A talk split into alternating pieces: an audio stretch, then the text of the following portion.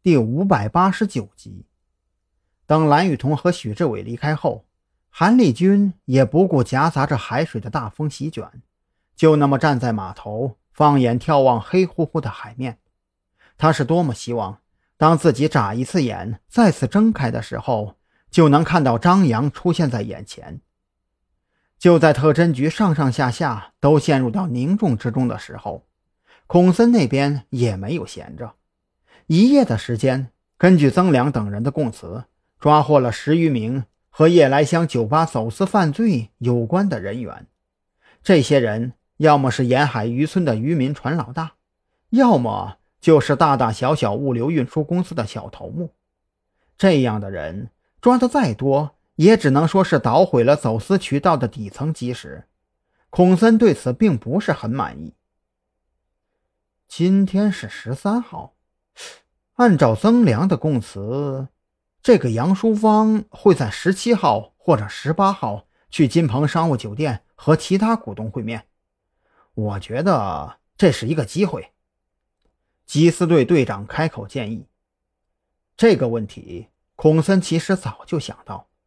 如果今晚的抓捕行动没有闹这么大，或者今天不是十三号，而是十六号，那么。这还的确有不小的可行性，可问题在于，抓捕行动已经搞得人尽皆知，十几辆警车在全市范围内来回抓人，这动静能小到哪里去呢？更何况今天才十三号，距离十七号还有四天，这四天的时间里，夜来香酒吧的其他股东早就闻风而逃了，哪里还会傻乎乎的？等着撒网抓人呢。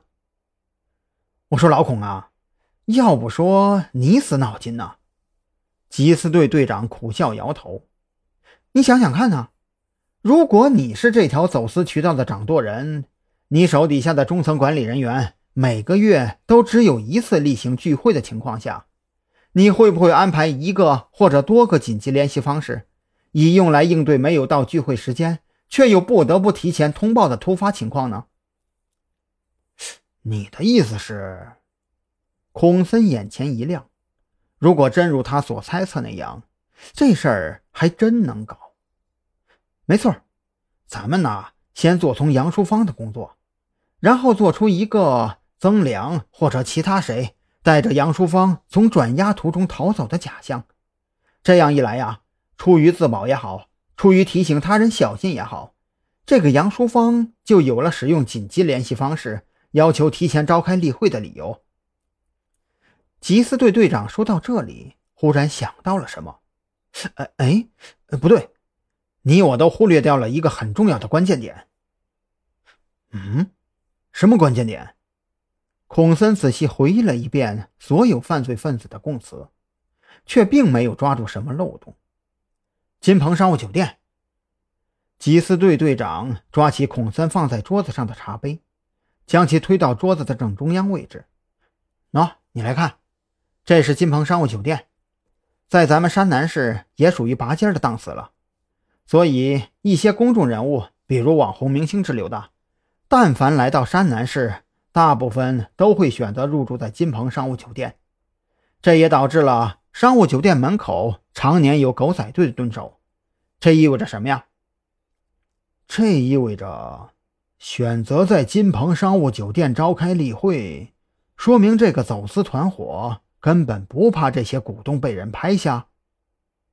孔森挠了挠头，这绕来绕去的，实在有些搞不懂缉私队队长到底想要说些啥。